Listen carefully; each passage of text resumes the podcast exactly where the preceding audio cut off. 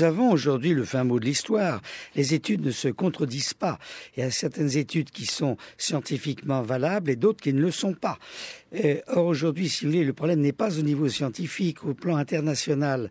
Il y a, si vous voulez, une idée euh, force qui n'est pas remise en doute par les scientifiques qui travaillent de façon indépendante, j'insiste sur ce terme-là, c'est que effectivement les champs électromagnétiques sont néfastes pour la santé.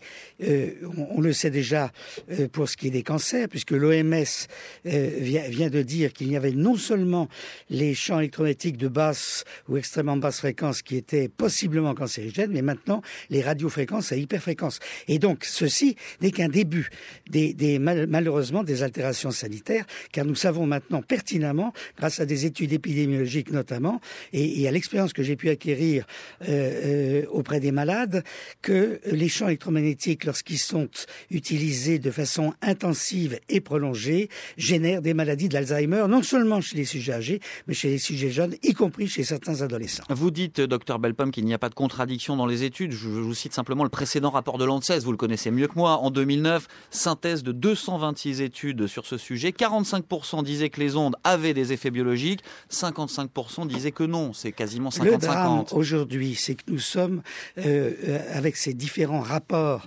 des agences euh, franco-françaises, nous sommes dans un schéma qui n'est pas validé au plan scientifique international. Il faut aller, si vous voulez, auprès des spécialistes de l'OMS, auprès des, des Européens, des scientifiques européens pour avoir la vérité. Ces rapports finiront de toute façon à, enrichir les poubelles de l'histoire. Ils n'ont aucun intérêt puisque les premiers rapports de l'AFSET notamment euh, euh, disaient tout simplement qu'il n'y avait aucun risque avec les portables. Tout le monde maintenant, au niveau scientifique international, euh, juge que c'est que, si vous voulez, les les, champs électromagnétiques sont absolument néfastes pour la santé. il y a des règles d'ailleurs qui ont été données ne jamais utiliser un portable, euh, euh, un téléphone portable plus de 20 minutes par jour par séquence de 6 minutes, car au-delà, il est évident qu'on risque non seulement une, tumeur du cerveau euh, homolatérale à, l'oreille. On risque une tumeur du cerveau. Vous allez aussi loin que ça. Ben, écoutez, à quelle échéance? C'est l'étude Interphone qui le dit. Si vous avez moins de 20 ans et que vous utilisez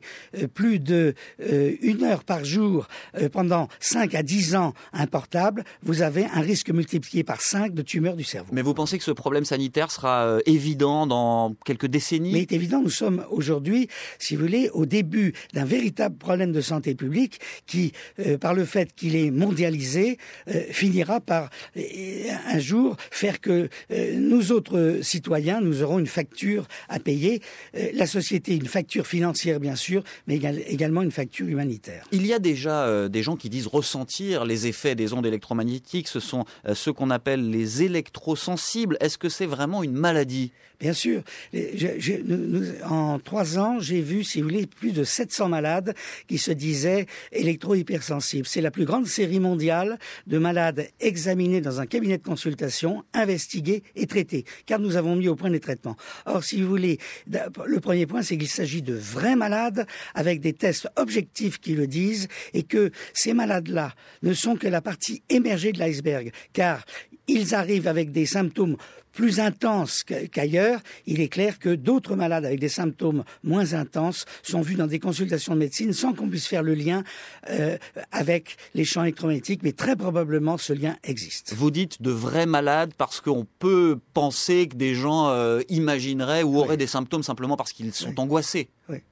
Non, et si vous voulez, c'est la thèse habituelle de dire que ce sont des hypochondriaques et, on va les mettre en consultation de psychiatrie parce que ce sont des fous. Eh bien, euh, absolument pas.